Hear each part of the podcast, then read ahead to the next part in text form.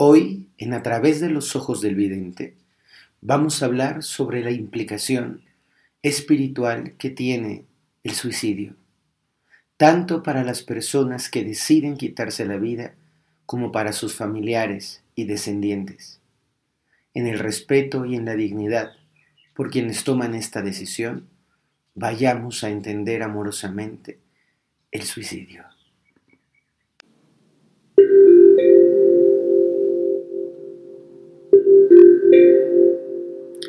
Más allá del mundo visible hay un mundo extraordinario, una realidad de energía y vibración, un espacio sagrado, espiritual y mágico.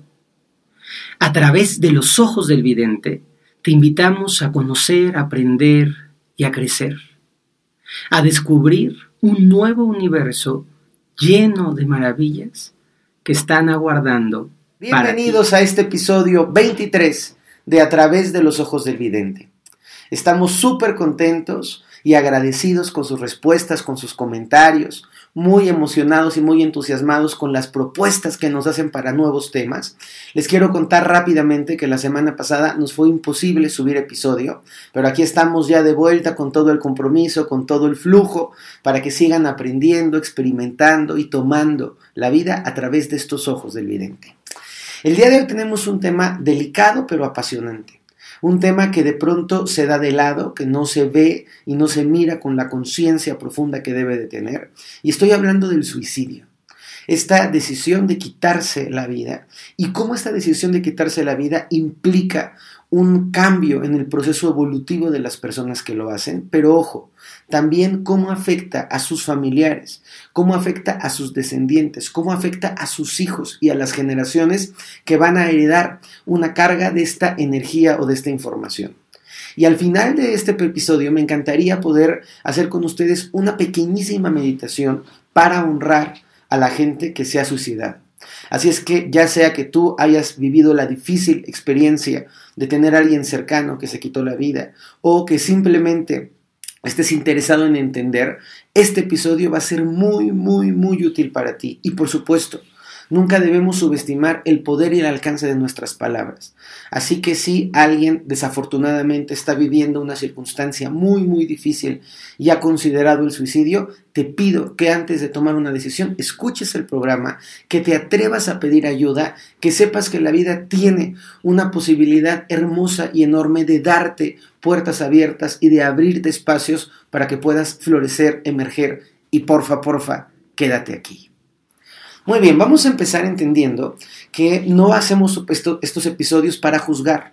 Yo no soy un crítico ni una persona que tenga una, una hiperrelevancia moral en donde me sienta aquí a dar cátedra y a hablar de qué barbaridad con la gente que se suicida, qué barbaridad con la gente que aborta, pero qué barbaridad con la gente que es infiel. No, no, no, no. Aquí el propósito es compartir una visión espiritual y desde la espiritualidad las cosas son un poco distintas.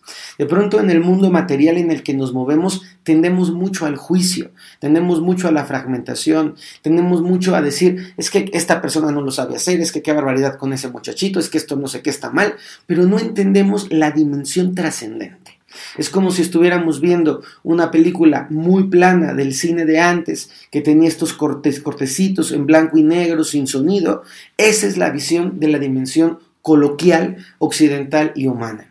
Pero cuando entramos en la profundidad de la espiritualidad, cuando empezamos a mirar a la gente a través de su historia, cuando somos conscientes y capaces de entender el dolor no desde una perspectiva del juicio, sino desde una perspectiva de la energía, de la vibración, de la pulsación, de la necesidad o de la desesperación de las personas, en lugar de ver esa película en blanco y negro sin sonido que hacía como brinquitos, podemos ver una película en 3D con unas gafas tremendas, con un sonido envolvente y entendemos desde otro lugar las mismas cosas que por tanto tiempo juzgamos.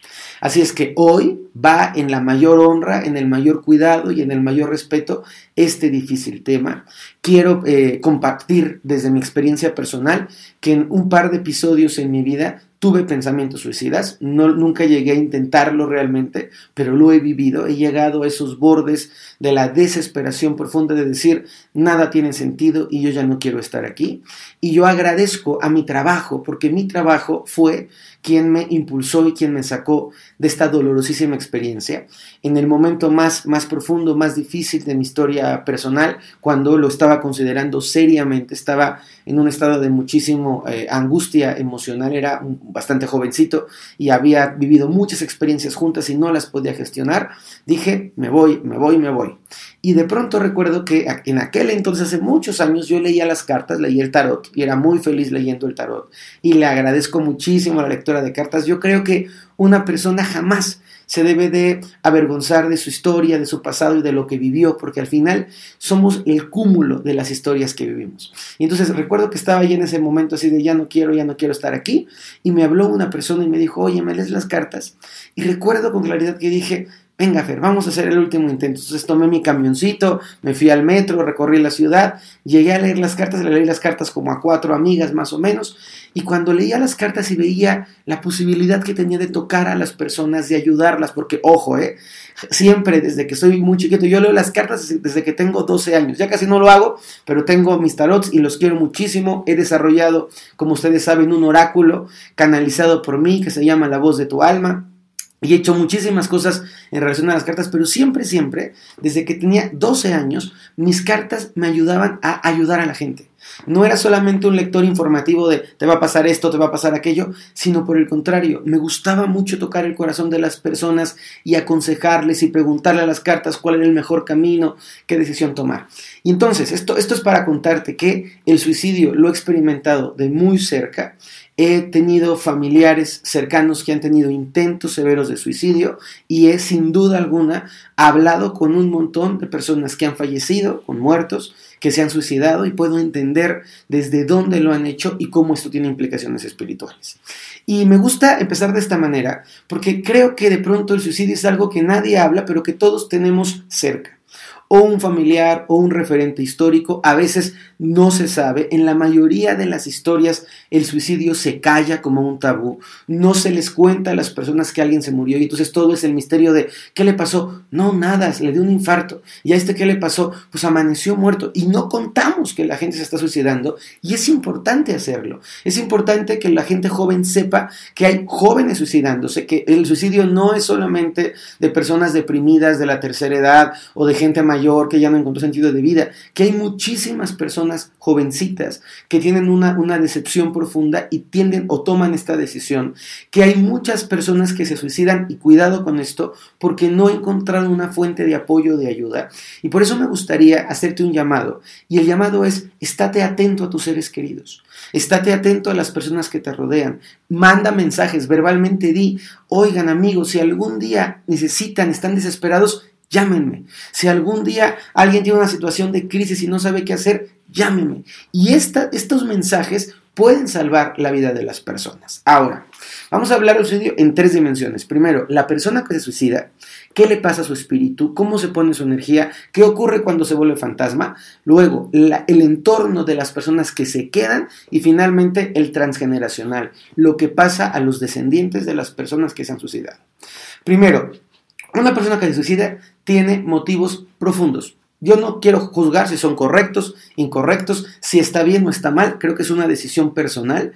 En, mi visión eh, muy, muy propia, yo creo que el suicidio no es el camino. Ahora lo entiendo, pero reconozco que cuando tenía menos edad y menos conciencia, lo consideré seriamente, ¿no? Entonces, una persona que se suicida tiene su, su centro energético, el centro del poder. Cuando nosotros morimos, va haciendo como un descenso de avión. Es como si vamos cayendo en la muerte entramos en el túnel de luz y nuestra energía se va desprendiendo. Más o menos imagínate como una, velita, una llamita que se va apagando poco a poquito, poco a poquito, poco a poquito, ¡pum! y se apaga. Cuando una persona se suicida, el fuego, su fuego interior, su conciencia energética está bien encendida. Y es como si de pronto soplas y apagas el fuego de golpe.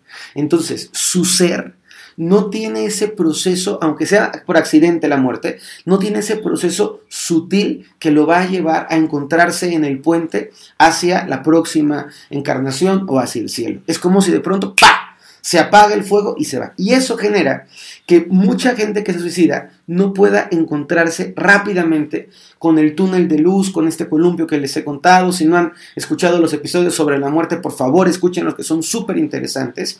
Y entonces, cuando no, puedo, no tengo este proceso para poder hacer un tránsito amoroso, fluido, sereno y en paz, mi espíritu se puede perder. Entonces, mucha gente que se suicida se queda atrapada en esta dimensión como fantasmas, es decir, no pueden seguir su proceso evolutivo. Y luego me ha tocado hablar con eh, gente que, hace, que, se ha suicidado con sus espíritus, y hay mucha gente que en el último momento que se estaba suicidando ya no se quería suicidar. Gente, por ejemplo, que se, que se colgó, que se ahorcó, y cuando estaba ahorcado dijo, esto no lo quiero, pero ya no, era demasiado tarde, y entonces se muere, entonces se muere en un conflicto. No solamente en el conflicto porque decidí suicidarme, sino porque en el momento del momento ya no me quería morir y ¡pum! Ya estaba demasiado ya. Entonces, es importante que entendamos que el proceso evolutivo de cada alma tiene que ser un proceso rítmico y paulatino. Es como si hubieran unos acordes, una música de fondo y tú tienes que ir llevando esa melodía para poder evolucionar y trascender. Si tú irrumpes, tu campo energético no sabe muy bien qué hacer y a veces se pierde un montón de veces que me ha tocado eh, dialogar con ellos, con la gente que se suicidó, me ha, me ha eh, correspondido escuchar cómo ellos dicen no fue la decisión correcta. Debía haber esperado, era demasiado grande el dolor, importante. Hay gente que tiene conflictos incluso ya a nivel químico, de donde ya su, su parte emocional está muy descompuesta y debieron haber acudido a un tratamiento, pero en fin, terminan yéndose. Luego, ¿qué pasa? Se quedan medio perdidos un ratito si sus familiares en el, frente al suicidio hay sufrimiento, hay dolor, hay apego, hay culpa, ¿por qué te moriste? ¿Por qué te fuiste? Este, qué barbaridad, qué mala persona soy porque no te acompañé, porque no te vi, porque bla, bla, bla. La persona que se suicidó se queda atrapada y llena de culpa. Quiero decir con esto, ya se suicidó, ya suficientemente carga tiene con su propia decisión, para que encima toda la familia le llore, le reclame, le reproche, se sienta culpable, porque eso atasca más el espíritu de la persona que ha decidido suicidarse. Por lo tanto, es muy importante que la familia entienda que frente al suicida hay que dar la honra y el amor. Hoy, hacia el final del episodio, vamos a hacer una muy pequeña meditación para poder darle la honra a las personas que se suicidan. ¿Qué pasa evolutivamente? Pues que evolutivamente cuando eh, la gente que se queda de fantasma eventualmente va a encontrar la manera de ir al cielo con unos puentes, en unos portales, en las zonas sagradas, tomando algunas personas para que les ayuden a ir a la luz. Entonces van a ir a la luz. Pero cuando va a la luz, su, su, experiencia, la vida, está diseñada para que no te suicides. La vida está diseñada para que la recorras, aprendas tus lecciones y luego te mueras cuando te toque. Hablo de muerte incluyendo accidentes. A veces los accidentes también son parte del destino de las personas. Entonces, tú te suicidas y tú irrumpes tu flujo evolutivo, irrumpes tu flujo kármico. Entonces, si tú, te, si tú interrumpes tu flujo kármico, quiere decir que no completaste todas las materias que te hubiera tocado aprender en esta encarnación.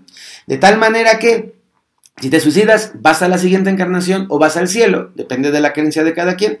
Y cuando tú estás llegando ahí, te dicen, oye, quedaste a deber estas materias. Entonces, la siguiente encarnación o el siguiente ciclo evolutivo te va a tocar un poco más difícil. No porque sea un castigo, porque te suicidaste y qué mal. No, no, no, no, no. Te va a tocar más difícil porque dejaste inconcluso tu proceso evolutivo. Y al dejar inconcluso tu proceso evolutivo, te corresponde terminar de completar la encarnación en la que te suicidaste y la nueva vida en la que vas a vivir. Y esto hace que cuando vuelven al mundo tengan dificultades severas con la vida. Les cuesta trabajo disfrutar, les cuesta trabajo sonreír, les cuesta trabajo abrir los brazos y confiar en el universo, les cuesta un poco más de trabajo, es gente como que va más lenta. Si ese fuera el caso, se puede hacer trabajo personal, trabajo emocional, para ir limpiando esas ataduras viejas del pasado y tener una vibración bien bonita y bien armónica en el presente. Completo diciendo, un espíritu que se suicida no es un espíritu malo. La gente que se suicida puede ser cualquier persona, en cualquier circunstancia, gente muy buena. Hay personas muy preparadas, terapeutas que se suicidan. Hay artistas que tienen una vida aparentemente externa maravillosa y se suicidan. Hay gente que está enferma de depresión, que no está en control de sí, que tiene el cerebro límbico alterado, que tiene una, producción de químicos interiores que lo está, lo está, o lo está o la está deshaciendo. Entonces, por favor, no juzgues con dureza a los suicidas. No juzgues con dureza, no digas es el camino fácil, no creo que sea fácil. No digas es el camino difícil, tampoco lo santifiques. Fue la elección que su parte del ser pudo tomar para poder lidiar con lo que estaba viviendo. Y una, y una, una puntualización más. Cuando una persona se ha suicidado y tú le reclamas, le reprochas y lo llenas de culpa, lo atoras en su proceso evolutivo. Entonces, el mensaje tiene que ser, me duele mucho tu historia, lloro por ti porque te extraño, porque te quiero, porque eras muy importante, pero te dejo ir en paz. ¿Qué pasa? Y aquí brincamos. ¿Qué pasa con la familia? ¿Qué pasa con el entorno? Bueno, antes de ir con esto, te quiero pedir que te suscribas, que te metas a YouTube, a la página de YouTube, que me sigas por Spotify, por Apple, por todas las líneas que hay para este podcast y que si tú quieres, si te gusta mi contenido, también me sigas en redes sociales. Estoy en Facebook como Ferbroca y en Instagram como arroba Ferbroca1. Les voy a agradecer mucho, voy a cumplir 40 años en un par de semanas ya. ¡Ah, qué emoción!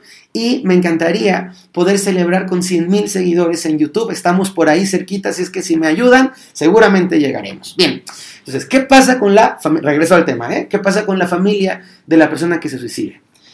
Cuando el suicidio no se habla, cuando no se le dice, por ejemplo, a los hijos, tu papá o tu mamá se suicidaron, cuando a los padres, porque son mayores y porque no se les quiere preocupar, no se les cuenta, se genera una energía que, que sería como si fuera una mancha en el entorno familiar.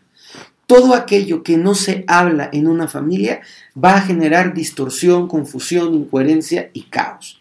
Entonces, cuando se bloquea el decir se suicidó, se mató esta persona, estamos generando como una pasta en la familia. Y cuando no se habla de esto, hay familiares que empiezan a sentir un jalón a la muerte, es decir, hay familiares que pueden, sin ser conscientes, sin tenerlo claro, sino como por un mandato interior, pueden sentir que están menos conectados con la vida, puede haber pensamientos suicidas, puede haber muchísima culpa porque no se entiende bien qué pasó. Entonces, aunque sea muy doloroso, siempre en acompañamiento de un profesional, siempre teniendo conciencia de cómo se va a compartir, es útil y es bueno que se hable del suicidio. ¿A qué me refiero con esto? No se trata de llegar con un niño de dos años y soltarle esta información de una forma bestial, no señores. Se trata de ir modulando la información, pero quizá cuando el niño crezca, podérselo contar. También un llamado importante. De pronto en los colegios hay suicidios y el colegio, no, no, no, cállense, no lo digan. Eso no está bien.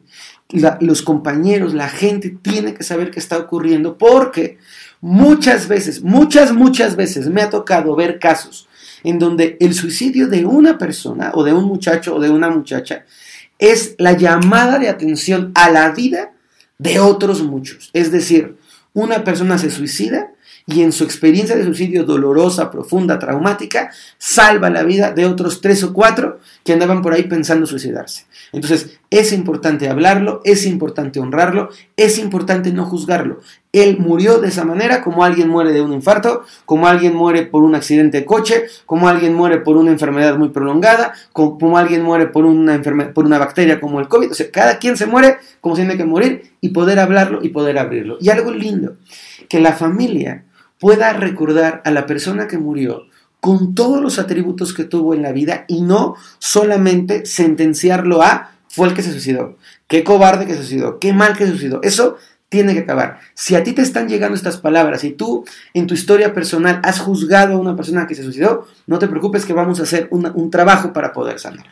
Finalmente, en el transgeneracional, si tú eres descendiente de gente que se suicidó, si tú eres hijo de alguien que se suicidó, si tus hijos son, son nietos de alguien que se suicidó, es bien importante que la generación posterior honre a la persona que murió que haya una fotografía en la sala y que se sepa que es el tío Nachito, que haya un, cuadro en donde ese cuadro lo pintó tu abuela Margarita, que, puedas tener este, una, cosa simbólica, mira este espejo de plata lo hizo el abuelo y el abuelo tuvo una muerte muy trágica, se suicidó y ojo, es importante que se cuente la historia y que sea un real muerto, pero no se tiene que dramatizar.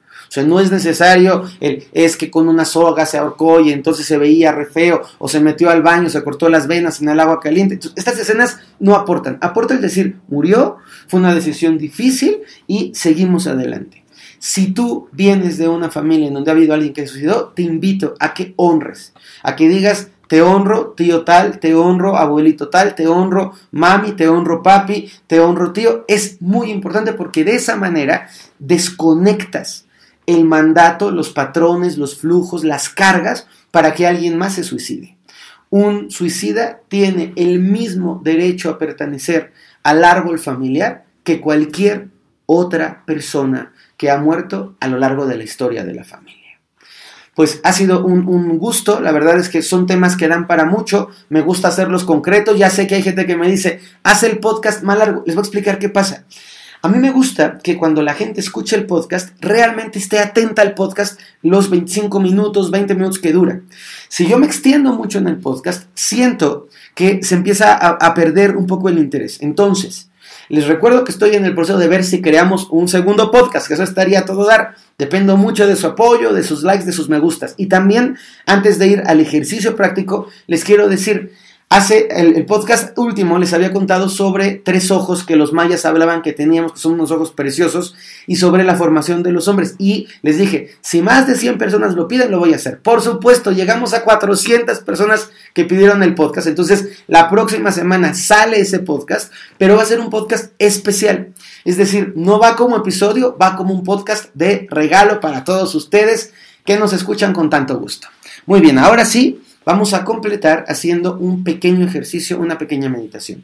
Si tú tienes la posibilidad de hacerlo en un lugar seguro, limpio, si puedes prender una velita, mucho mejor para poder recordar que todos somos luz. Prendes tu velita, cierras tus ojos. Desde tu corazón piensas en las personas que se suicidaron piensas en su dolor, en su carga, en lo difícil que debió ser.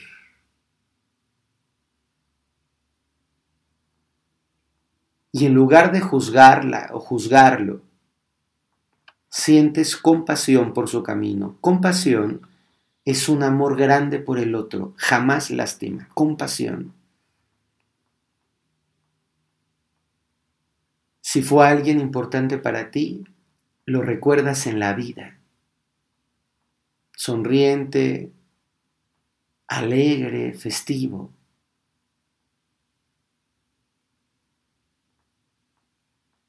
Y desde tu corazón, con mucha conciencia, le vas a repetir cuatro frases.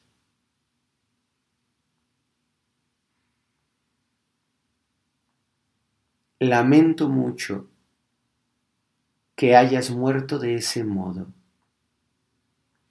porque te dolió a ti. Lamento mucho que te hayas ido de ese modo. Segunda frase. Honro tu vida y todas las cosas lindas que nos dejaste. Honro tu vida y todas las cosas lindas que nos dejaste. Tercera frase. Te doy un lugar en mi corazón. Te doy un lugar en mi corazón y formas parte de mi historia.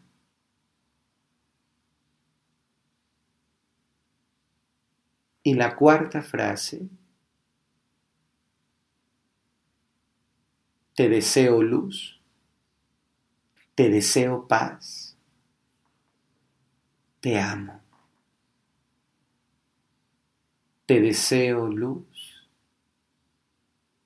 te deseo paz, te amo.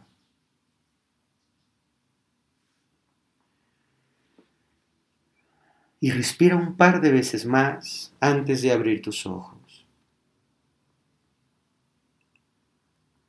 Qué importante, qué esencialmente importante es que podamos darle un lugar a estos espíritus que decidieron partir de esta manera.